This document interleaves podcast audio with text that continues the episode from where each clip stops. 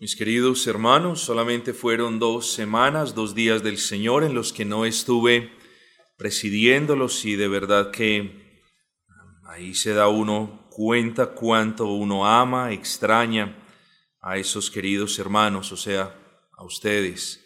Doy gracias al Señor que me trajo con bien y que me trajo con bien, hermanos, para continuar esta serie que nos hemos propuesto a tratar y que hemos titulado La vida de Cristo. La vida de Cristo.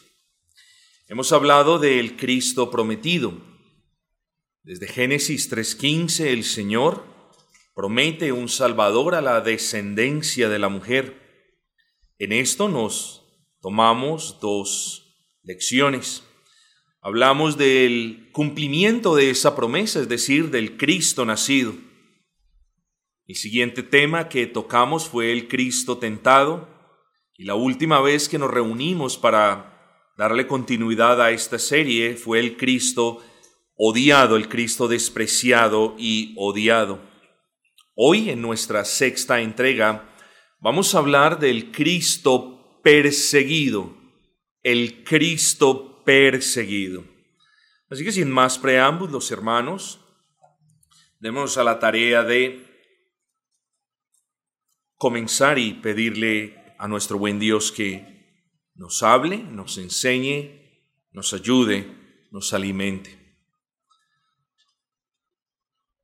A menudo nosotros hablamos de una afrenta. Afrenta quiere decir insulto.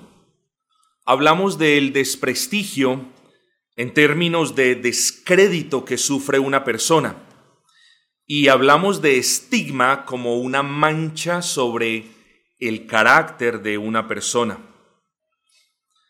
Hermanos, ¿ustedes alguna vez se habían puesto a pensar que nuestro Señor Jesucristo fue afrentado? ¿Fue insultado? ¿Desprestigiado? ¿Y estigmatizado? por aquellos que lo odiaban. ¿Alguna vez usted ha pensado profundamente en esto? Nosotros solemos ver a Cristo en la cruz del Calvario, derramando su sangre por nosotros los pecadores. Nosotros solemos meditar en términos de la salvación como aquel Cristo muriendo en aquella fría cruz. Pero la salvación nuestra también incluye elementos de los cuales pocas veces hablamos, porque no solamente somos salvos por la muerte sustitutiva de nuestro Señor Jesucristo, nosotros somos salvos por la vida en perfecta obediencia de Cristo, por la muerte sustitutiva de Cristo, por la resurrección gloriosa de Cristo. Así que cuando nosotros, hermanos, y este es un buen momento, cuando nosotros pensamos en nuestra salvación, también debemos pensar en términos del desprestigio, del descrédito, del estigma, de la persecución que sufrió nuestro Cristo. No se nos puede olvidar esto, hermanos. Nuestro Señor Jesucristo fue afrentado, insultado, desprestigiado y estigmatizado por aquellos que lo odiaban. Las infamias que sufrió nuestro Señor, hermanos, no tienen nombre en términos humanos. Las infamias que usted y yo podamos sufrir, quizás alguien diría, se las ganó. Muchas de ellas son injustas, pero quizás alguien podría decir, se las ganó. Pero las infamias que Cristo sufrió no tienen ningún tipo de justificación. Porque nuestro Señor es el Rey de Reyes y el Señor de Señores. Porque contra Él nadie, salvo los falsos testigos de los que vamos a hablar en esta oportunidad, sino dentro de una semana, salvo esos falsos testigos dijeron algo en contra de Él. Pero mis amados hermanos, los deshonores de los que fue víctima la segunda persona de la Trinidad, son cosas de las que uno se pregunta, ¿quién se atrevería tanto? Hombre, que lo desacreditan a usted, que pongan una mancha sobre su carácter, eso ya es suficientemente serio y grave. Pero poner una mancha sobre el carácter de Cristo, hágame el favor. ¿Quién se atrevería tanto? Hermanos, se atrevieron a tanto los que odiaban a Cristo, los que no tenían temor de Dios. Y esa falta de temor de Dios los llevó, los condujo a sacar de contexto las palabras de Cristo para luego acusarlo falsamente. ¿Usted había meditado en eso? Ah, nuestro Cristo sufriente, nuestro Cristo perseguido, nos da grandes lecciones, mis amados hermanos. Fue tanto el odio en contra de quien les hizo bien, hermanos que no tuvieron temor de Dios y pervertieron el curso de la justicia, buscando testigos falsos y sobornándolos. Eso es no tener temor de Dios, hermanos. Y nuestro Cristo sufrió falsas acusaciones, acusaciones injustas. El Dios de dioses, odiado por el hombre.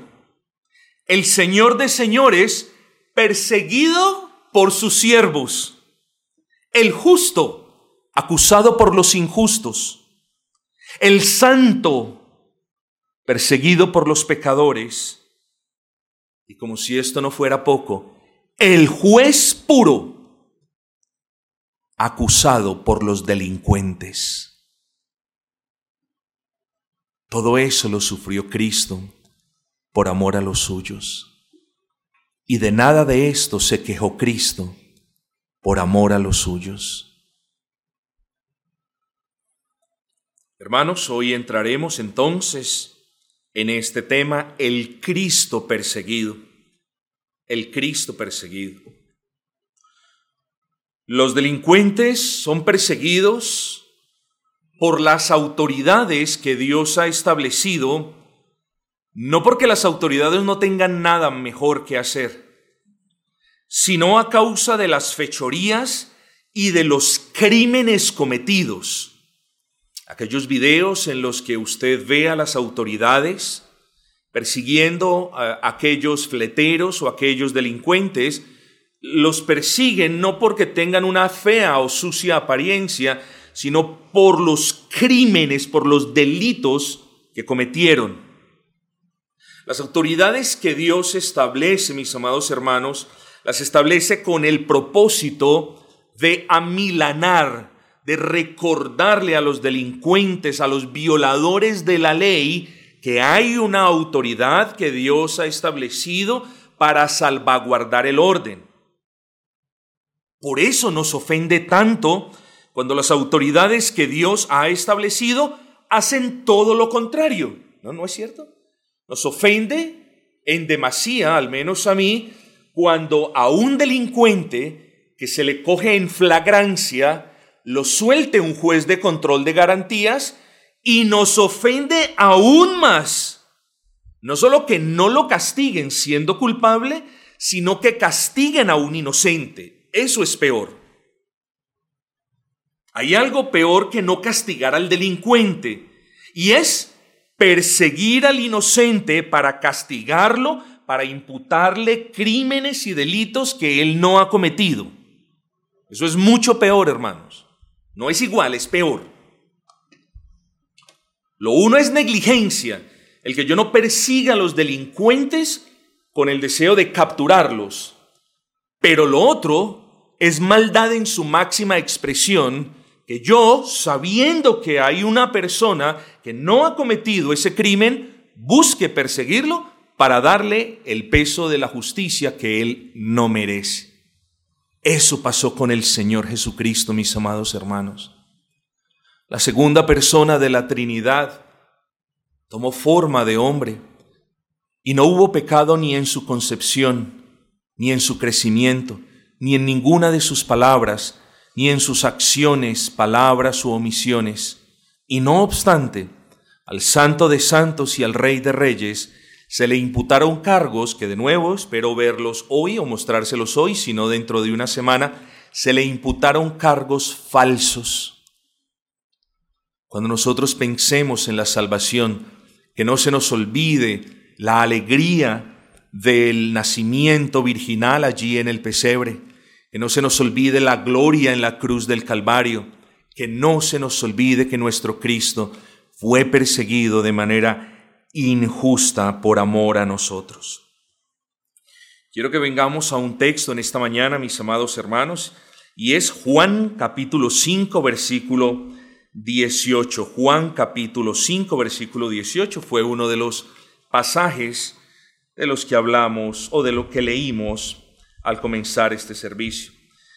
Dice la escritura, por esto los judíos aún más procuraban matarle, porque no solo quebrantaba el día de reposo, sino que también decía que Dios era su propio Padre, haciéndose igual a Dios. Hermanos queridos, en este texto vemos dos cuestiones, dos asuntos que haríamos bien en comprender. Dos asuntos. El primer asunto, que los judíos desde hace ya algún tiempo procuraban matarle. No era, mire la construcción de esta frase, no era que cuando el Señor, al Señor se le atribuyó la sanación de este paralítico, no era que a partir de ese punto quisieran matarle. El texto dice, aún más procuraban matarle. Eso dice el texto. Entonces, eso es lo primero. Lo segundo que nosotros debemos tener en cuenta es que los judíos procuraban matarle, ojo con esto, por odio, no por crímenes o delitos, como ya lo expresamos, que el Señor había cometido. Repito, no fueron delitos, faltas o crímenes por los que el Señor Jesucristo fue perseguido, calumniado e injustamente juzgado. Quiero que cuando ustedes piensen en el Cristo perseguido, piensen en la causa. Fue odio e ignorancia a la palabra que ellos tanto decían conocer. Odio para con la persona de Cristo e ignorancia total para con la palabra que ellos tanto, que los judíos, que los fariseos decían tanto conocer. Así que fue odio e ignorancia y desconocimiento de Dios y de su bendita palabra lo que llevó a los judíos a odiar, a perseguir y últimamente a crucificar a Jesús. Hoy usted ve en eh, algunos videos en el YouTube que dicen, no, nosotros somos judíos, pero nosotros no crucificamos a Cristo. Fueron los romanos. Los romanos fueron solamente instrumentalizados por los judíos, pero fueron los judíos quienes pidieron a gritos crucificarle. Así que hermanos, tenemos que llamar al pan pan y al vino vino. Esto es simplemente una cuestión de cultura bíblica general. Regresemos a nuestro punto, hermanos.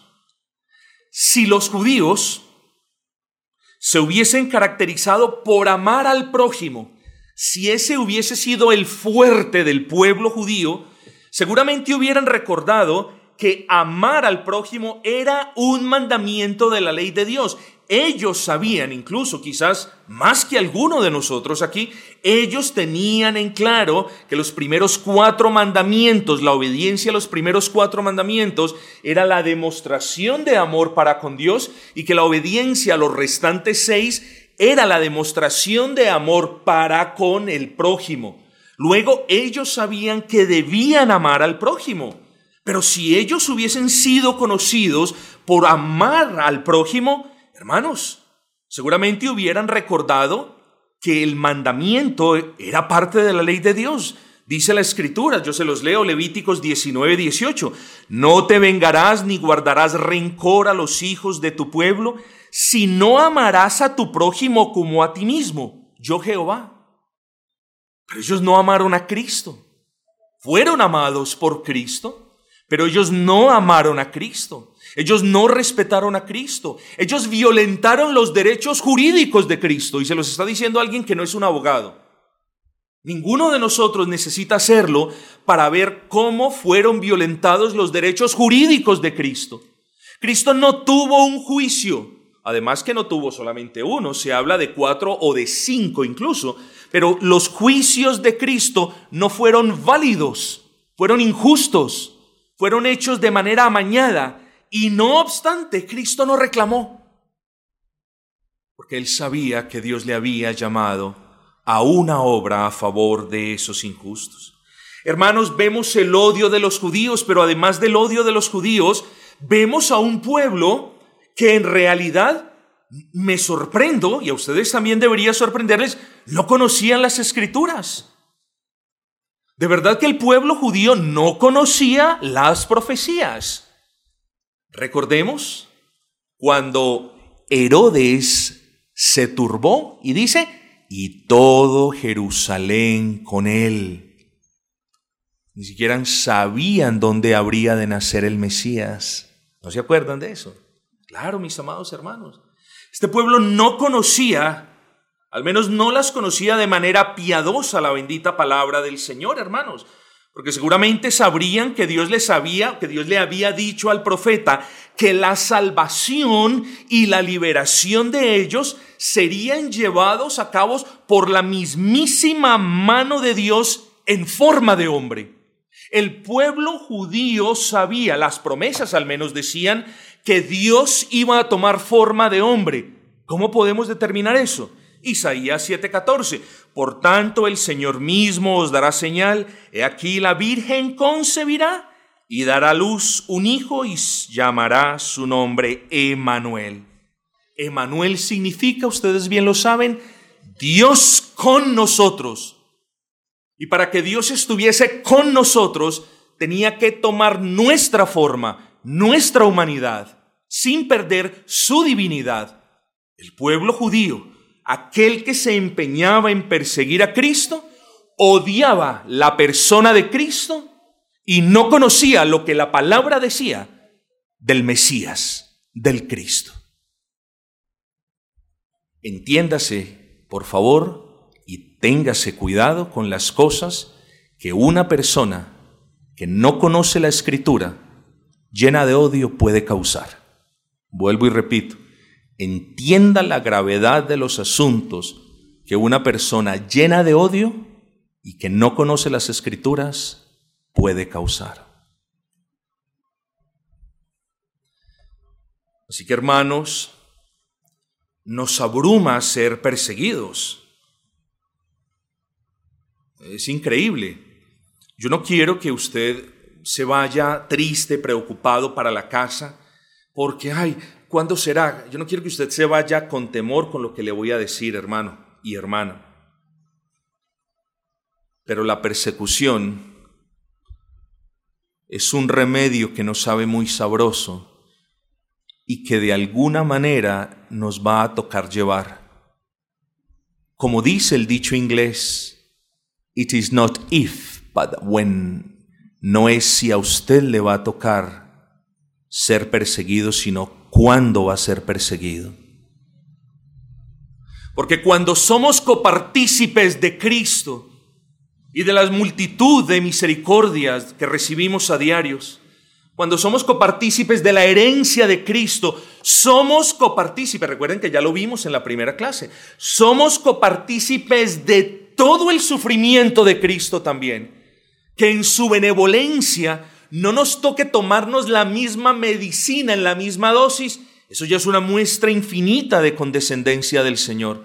Pero no podemos decir, soy partícipe de la gracia de Cristo para salvación, pero no soy partícipe del sufrimiento y la persecución de Cristo para santificación. Todos lo seremos, hermanos.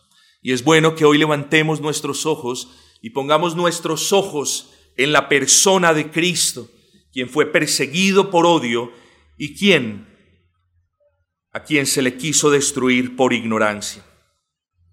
Habiendo dejado esto en claro, queridos hermanos, quiero que nos movamos a continuación y que examinemos las cuatro causas por las que el Señor Jesucristo sufrió persecución. Cuatro causas por la que el Señor Jesucristo sufrió persecución. El ampón es perseguido por eso, porque ha robado, porque ha raponeado, porque ha arrancado, porque ha despojado a una persona que ha trabajado de lo que ha comprado. El asesino es perseguido por ser mal padre. Puede que sea el mejor de los padres. El asesino es perseguido porque hizo algo indebido. Así que los criminales son perseguidos por hacer el mal. Pero no fue así con Cristo y es allí precisamente, hermanos, donde hallamos la primera causa por la que Cristo fue perseguido. Sorprendente, ¿no es así? Cristo fue perseguido por hacer el bien. Cristo fue perseguido no por hacer lo malo, sino por hacer el bien. La escritura nos dice, no os canséis de hacer el bien. Eso dice la escritura, ¿no es cierto? Pues bien, mis hermanos, Cristo fue perseguido y juzgado precisamente por obedecer esa parte de la escritura. Cristo fue perseguido y juzgado porque en todo momento tenía el deseo de hacer lo que es justo y correcto delante del Señor. Incluso obras de misericordias, hermanos, que eran buenas que Él las hiciera en ese momento. En el caso particular del Señor Jesucristo, tenemos que pensar, hermanos, para, para, acomodarnos, tenemos que pensar en una escena casi dantesca diría yo, un poco grotesca. Imagínese, me imagino que muchos de ustedes han ido a termales, y el que no haya ido a termales, entonces se imagina una piscina no muy grande. Imagínese que usted sube a termales, pero imagínese que usted, entrando en el agua, lo único que usted ve alrededor son personas ciegas, son personas mudas, son personas paralíticas, son personas con toda suerte de enfermedades. Yo le voy 100 a uno a que todos nos salimos de esa piscina.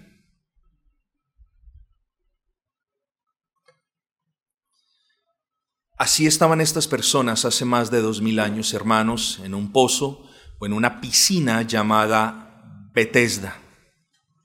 Aquí habían personas necesitadas, aquí habían personas enfermas, y yo le hago una pregunta, querido hermano.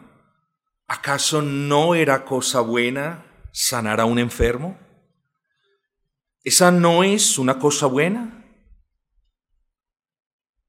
Cristo se acerca, sana a un paralítico y le dice, oye, toma tus pertenencias, toma tu cama, dice de manera precisa. Toma lo único que tienes. Toma esa cama, toma tu lecho y vete ya estás sano, ya no estás más enfermo, vete. Hermano, ¿no es esa sanidad una muestra del bien que Cristo vino a hacerle a la raza humana? ¿O qué pecado usted o yo le podemos imputar a la persona de Cristo por esa sanidad? ¿O es que acaso hacer el bien tiene horario o fecha en el calendario? ¿Alguno de nosotros se rehúsa, hermano querido, como dice la escritura, si una oveja, y palabras de Cristo, si una oveja se cae al hueco en el día del en el día de reposo, ¿no es cosa buena sacarla del hueco? ¿Quién de nosotros podrá estar lleno de tanta maldad para decir, mm, mañana cuando se termine el día de reposo, hago lo bueno? Mañana es tarde porque quizás mañana esa oveja ya está muerta. Cuando tenemos, cuando el Señor nos da la oportunidad de hacer algo bueno, algo honroso, algo noble, algo que le glorifique. Recuerden, hermanos, nosotros ya vimos que cosas definen un buen acto. Un buen acto lo define una persona que tiene fe en Cristo, una persona que haga las cosas para la gloria de Cristo, una persona que haga las cosas con amor para los hermanos de Cristo, para con la iglesia de Cristo.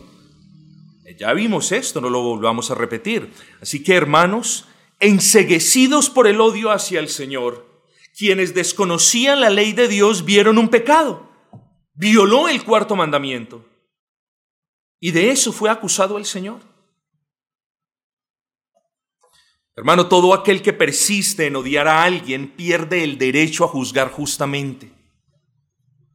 Porque el odio enseguece la razón y opaca el entendimiento, mis amados hermanos. Y el que desconoce lo que dice la Escritura cae en el abismo de las falsas acusaciones. Ambas cosas le sucedieron al Señor, hermanos. Los judíos le odiaban y como ya lo hemos repetido, no solo desconocían qué es lo que dice la escritura acerca del día de reposo, sino que le habían añadido al día de reposo una multitud de prohibiciones que iban en contra de la palabra de Dios misma. Y una de ellas será hacer el bien. ¿Qué, qué cosa más extraña, hermanos? Una de las razones por las que Jesús sanó en el día de reposo fue para exponer el legalismo y el falso sistema religioso creado por los fariseos. Dios nunca prohibió hacer el bien el día de reposo, hermanos. Hasta hoy nunca prohibió hacer el bien. Y ese día nuestro Señor Jesucristo hizo algo para la gloria de Dios, algo para beneficio del prójimo y lo hizo, hermanos, en el nombre de, de, de, su Padre, en el nombre de Dios. Así que, hermanos, vemos un hecho bueno y esto ellos lo dijeron es malo. Hermanos, estaban tan cegados por su propio legalismo que perdieron de vista que la ley que ellos tanto decían defender les ordenaba amar y hacer siempre el bien a su prójimo. Pero no, hermanos queridos, ellos se amaban tanto a sí mismos en sus corazones no había espacio para Dios y menos para su prójimo. Así las cosas, nuestro Señor Jesucristo, recuerden, fue perseguido por hacer lo que era incorrecto a los ojos de los hombres, pero ante los ojos de Dios, esta sanación era un acto de benignidad, de misericordia y de compasión. Era un acto bueno, era un acto legítimo. Y eso no se nos debe olvidar pero por eso fue perseguido nuestro Señor, hermanos. Y por eso cada uno de ustedes en algún momento también serán perseguidos. Pero vamos a tener ese postre más adelante. En segundo lugar, hermanos, el Señor Jesucristo fue perseguido por exponer a los falsos maestros. Algunos hermanos hoy en día son perseguidos por exponer, por señalar a los vividores, a los ladrones, a los embaucadores, a los engañadores, a los que les quitaron las ofrendas al pueblo del Señor, a los que se apropiaron de grandes tesoros y riquezas. Bueno, mis amados hermanos, a nuestro Señor lo persiguieron por exponer a los falsos maestros. Para poner esto en claro, hermanos, debemos entender quiénes eran los fariseos. Los fariseos era una secta del judaísmo, es decir, era un grupo dentro del judaísmo que se caracterizaba por un aparente celo por los preceptos de la ley, pero que en realidad los esquivaba. Hacían todo lo que estaba a su mano para esquivar las obligaciones de la ley y para matar el espíritu de la ley. Eran buenos con la letra, pero eran malos con el espíritu de la ley, mis amados hermanos. Muchos de ellos eran personas con influencia, con poder religioso, que torcieron las escrituras para controlar e influir en sus seguidores su propio beneficio personal. Hermanos, muchos, no podríamos generalizar, pero muchos de estos personajes fueron o, son aquellos a quienes el Señor mismo acusa de irse para las casas de las viudas a acabar con lo poco que tenían las viudas sobre pretexto de estoy aquí, déjeme yo le administro los bienes que le dejó su marido. Eran personas malvadas, hermanos, falsos maestros, hermanos queridos. Y entonces al llamarlos generación de víboras en Mateo 23, el Señor estaba descubriendo la hipocresía de quienes pretendían ser los maestros de los perdidos, de quienes creían ser los sabios entre los ignorantes, los salvos entre los perdidos. Eran estos hipócritas los que enseñaban pero no hacían, los que ponían cargas de mandamientos humanos sobre el pueblo que claro, ellos no llevaban.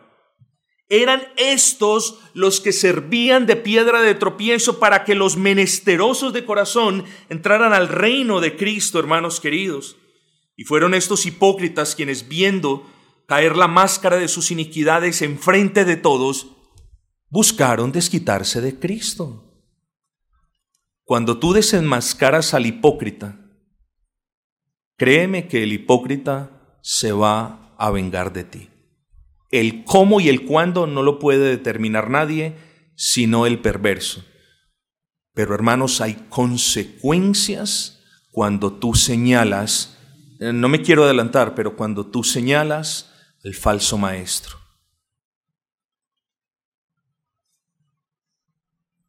Fueron estos hipócritas quienes viendo su castillo derrumbarse por obra de Dios buscarían sacarse la espina con el Señor Jesucristo, no importa lo que costase.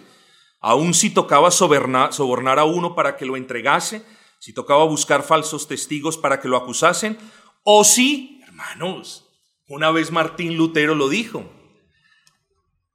hay personas que viven peleando como perros y gatos. Estoy parafraseando la frase de Lutero. Pero cuando llegó el momento, ojo con esto, esto es una verdad, hermanos, personas que viven como perros y gatos, pero cuando llegó el momento de hacer algo, es decir, cuando en este caso llegó el momento de perseguir y de acusar a Cristo, los hipócritas judíos no tuvieron reparo en unirse con adversarios y aún con incrédulos para lograr su propósito. Eso sucede, mis amados hermanos. Hay personas que viven como perros y gatos y cuando llega el momento de perseguir a alguien, se unen como si fueran los mejores amigos. Eso es verdad, hermanos. De modo, hermanos, que a los ojos de los líderes religiosos judíos, el Señor Jesucristo era una gran amenaza. Era una gran amenaza para su sistema religioso, era una gran amenaza para la influencia que ellos habían ganado sobre el pueblo durante muchos años. Entonces ellos cultivan este enseñoreamiento sobre el pueblo. Viene Cristo, les dice nido de víboras, les dice generación de víboras más bien les dice, les dice, hay de vosotros, escribas y fariseos hipócritas, se los dice varias veces, hermanos, eso no les gustaba. Por andarlos señalando, entonces ellos buscaron la forma siempre de perseguirlo. Así que hermanos, Cristo fue perseguido por hacer lo bueno y, en segundo lugar, por denunciar, por exponer los falsos maestros. Pero vamos a ver rápido el tercer punto, hermanos. Yo les leo el versículo Juan 7:7, dos versículos más adelante. No puede el mundo aborreceros a vosotros, mas a mí me aborrece, porque yo testifico de él, dice, que sus obras son malas. Nuestro Señor Jesucristo fue perseguido por condenar el pecado, mis amados hermanos. Palabras de Cristo. El mundo me aborrece porque yo testifico que las obras del mundo son malas. Hermanos, testificar en contra del pecado trae consecuencias. Hay hermanos que son odiados por sus familiares porque ellos le hablan a sus familiares de su idolatría rampante. Aquí hay hermanos que son despreciados por su familia porque no comparten la idolatría rampante que ellos les caracteriza. Otros hermanos son odiados por sus compañeros de trabajo porque denuncian sus robos. Ah, es como si en este siglo malo a uno le tocase quedarse callado cuando ve robando a un compañero de trabajo. Hermanos, Queremos la paz en la familia, pero no podemos lograr esa paz quedándonos callado en medio de la idolatría de nuestras familias. Se aproxima la famosa época decembrina, época no de Cristo, nada tiene que ver con Cristo, época de alcohol, de mundanalidad, época de toda suerte de pecados, hermanos. Y los cristianos son tan inocentes que van y se reúnen con sus familias y les toca ver toda suerte de idolatrías, toda, les toca escuchar toda suerte de palabras obscenas, les toca aguantarse toda suerte de exceso de alcohol y de ciertas cosas. Y estuve con mi familia, compartí con mi familia. No, hermanos. Compartir con la familia es bueno y les exhorto a que lo hagan, pero no a expensas de nuestras convicciones, mis amados. No podemos mantener contentos a nuestros familiares sacrificando nuestras convicciones. No lo podemos hacer. O buscamos la complacencia de Cristo o la de nuestros familiares idólatras y mundanos. Hermanos, cuando nosotros decimos, tío, tía, abuelo, te amo, pero no, eso es pecado. Lo que ustedes hacen no es correcto conforme a mis convicciones. Vamos a ser perseguidos.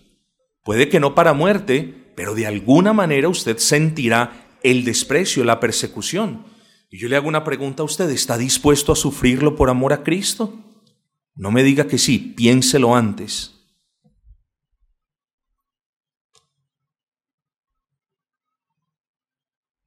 Otros serán perseguidos porque testifican de los pecados, de las borracheras, serán hechos a un lado porque testifican de la vulgaridad con la que hablan los conocidos. Hermanos, el Señor fue perseguido porque la luz de Cristo estaba poniendo al descubierto el pecado de quienes andaban en la oscuridad y de quienes amaban la oscuridad más que la luz. Claro, piensen esto. Allí estaban quienes cometían el pecado en medio de las tinieblas.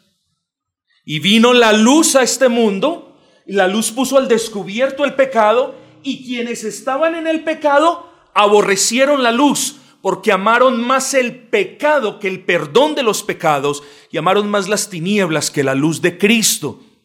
Y cuando la luz de nuestros testimonios brilla en medio de nuestros familiares, Hermanos, sus conciencias de alguna manera son tocadas, son pringadas.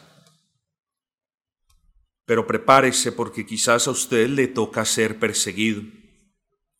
Ese bendito Cristo, nuestro Señor, fue perseguido, hermanos, por ser aquella voz que decía, arrepentíos porque vuestras obras son malas.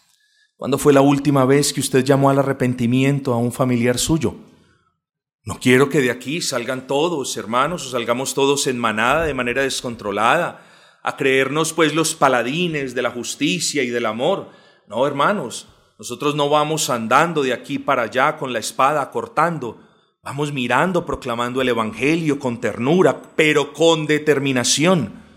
Hermanos, si una madre, si nuestra madre incrédula, si nuestro padre incrédulo, si nuestro hermano en la carne incrédulo, persiste en la comisión de un pecado, ¿qué debemos hacer? Hermanos, debemos señalar ese pecado, tratando de no avergonzarlo, pero si es un pecado escandaloso, hay que buscar las maneras correctas.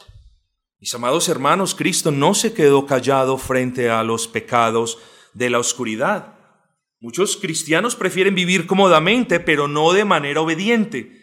Prefieren que la familia no se burle de ellos o que la esposa inconversa no se oponga más a ellos, o que entre los compañeros de trabajo no lo molesten más, prefieren todo esto antes que estar dispuestos a sufrir lo que Cristo sufrió por testificar del pecado. Aquí hay una pregunta para cada uno de nosotros entonces. ¿Estamos dispuestos a sufrir lo que Cristo sufrió por llamar a lo malo malo y a lo bueno bueno? Hermanos, Tenga cuidado con eso siempre todos los días del año y en especial en estas épocas próximas llenas de mundanalidad, de desorden y de toda suerte de actos contrarios a la palabra del Señor. Hermanos, lo decíamos al comienzo, queremos ser partícipes de las bendiciones de Cristo, de la herencia de los cielos, de las promesas de vida eterna y de toda suerte de misericordias, pero evadimos a toda costa ser perseguidos por hacer lo justo, lo que es correcto ante los ojos de Dios. Qué cosa extraña. Como verdaderos seguidores y discípulos de Cristo deberíamos entender, hermanos, que tarde o temprano, en un grado o en otro, en la casa o en el trabajo, por hacer el bien, por desvirtuar la falsa religión, por apuntar el pecado, por traer luz en medio de las tinieblas, hermanos, de alguna manera habrá alguna persecución. No se nos extrañe.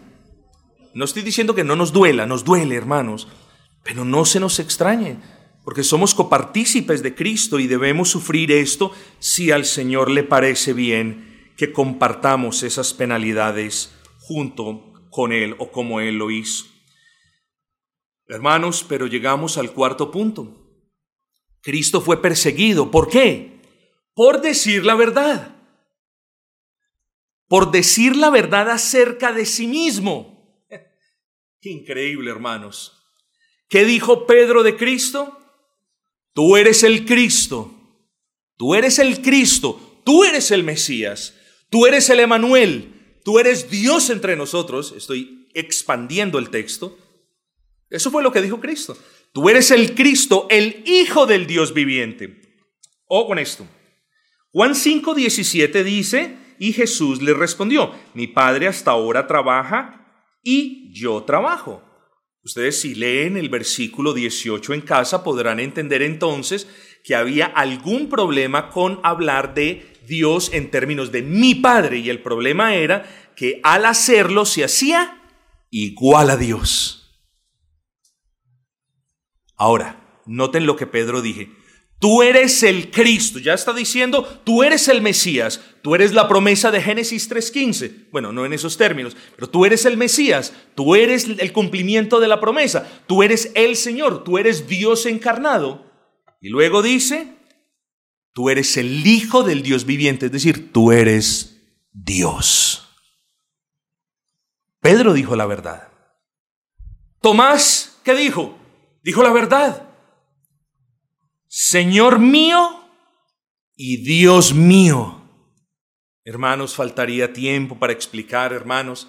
¿Ustedes creen que Cristo, al escuchar a uno de sus discípulos decir una blasfemia, le hubiese dicho, hermanos, si nosotros los pastores, aun siendo perversos pecadores, no podemos tolerar que alguien nos ponga en un lugar.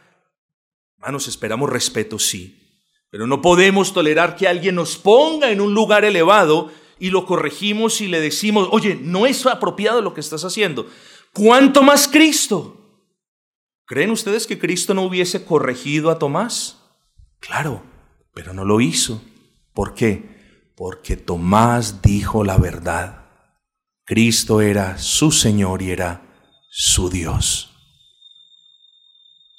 ¿Qué dijo el inicuo o qué escribió el inicuo de Pilato? Entonces, no solamente vemos a Pedro diciendo la verdad, a Tomás diciendo la verdad, sino hermanos, piense, el inicuo de Pilatos, ¿qué fue lo que escribió? Hermanos, Jesús Nazareno, rey de los judíos. Lo escribió en términos latinos, pero lo que él dijo allí era Jesús Nazareno, el Cristo, el Rey, el Señor de los judíos. Un impío lo escribió. Y entonces se le acercan los odiadores de Cristo y le dicen, no escribas eso. Escribe que él dijo que él era el rey de los judíos. ¿Y qué le responde Pilatos? Quod scripsi scripsi. Lo escrito, escrito está. Esto es verdad. No estoy diciendo que creyó en Él para salvación, eso nadie lo sabe. Muchas especulaciones, pero no vamos a hablar de eso. Entonces, hermanos, Cristo fue perseguido en cuarto lugar por decir la verdad acerca de sí mismo. Hermanos, si estos seres humanos falibles dijeron la verdad, ¿el mismo Dios de dioses y Señor de señores mentiría al respecto de sí mismo? Por supuesto que no. Cristo habló de sí mismo la verdad. Yo y el Padre dice, uno somos. Tenemos la misma esencia, es lo que quiere decir. Durante sus varios e ilegales juicios, y ya no nos quedó tiempo, hermanos, pero lo vamos a ver, Dios permitiendo, la próxima semana, durante sus varios e ilegales juicios e interrogatorios, ¿ustedes no notan algo? ¿Habló mucho el Señor Jesucristo? No, hermanos. El Señor Jesucristo permaneció callado al respecto de las falsas acusaciones. Cuando a usted lo acusen falsamente, no importa quién sea usted, trate de permanecer en silencio, porque la vindicación no viene por su boca por mucho que usted se esfuerce. La vindicación la va a traer el Señor, hermanos. Dice la escritura, no le respondas al necio conforme su necedad. Y luego dice, respóndele al necio conforme su necedad. Esto no es contradictorio, dice, no te rebajes al nivel del necio, no seas como el necio, respóndele a la altura como merece su necedad. Y el Señor se quedaba callado, se quedaba callado. Hermanos, y uno pudiese decir, si estuviésemos allá como los espectadores del juicio, se nos saltaría quizás el indio y diríamos, ah, el que calla otorga. ¿Cierto? ¿No es así? No, hermanos, frente a las falsas acusaciones es mejor callar, hermanos, porque toda palabra que salga de la boca de alguien que es acusado falsamente es comida para los cerdos, hermanos. No los empodere, tenga dominio propio y quédese callado, que Dios tarde o temprano va a reivindicar a quien mal no ha hecho. Hermanos, ahí estaba nuestro Cristo, callado, callado, callado. ¿Usted recuerda en qué momento Cristo habló, mis hermanos? Frente a lo siguiente, Cristo no podía permanecer en silencio. ¿Usted sabe cuándo Cristo habló? Cuando se le hizo la palabra, la pregunta clave. Cuando el sumo sacerdote le dijo en Mateo 26, 63, te conjuro por el Dios viviente que nos digas si tú eres el Cristo, el Hijo de Dios. Cristo ante esto no podía quedar callado. ¿Cuál fue la respuesta de Cristo? Tú lo has dicho. Por decir la verdad al respecto de sí mismo, nuestro Cristo fue perseguido. Yo quiero traer una breve aplicación para todos, mis amados hermanos. ¿Qué hay de usted?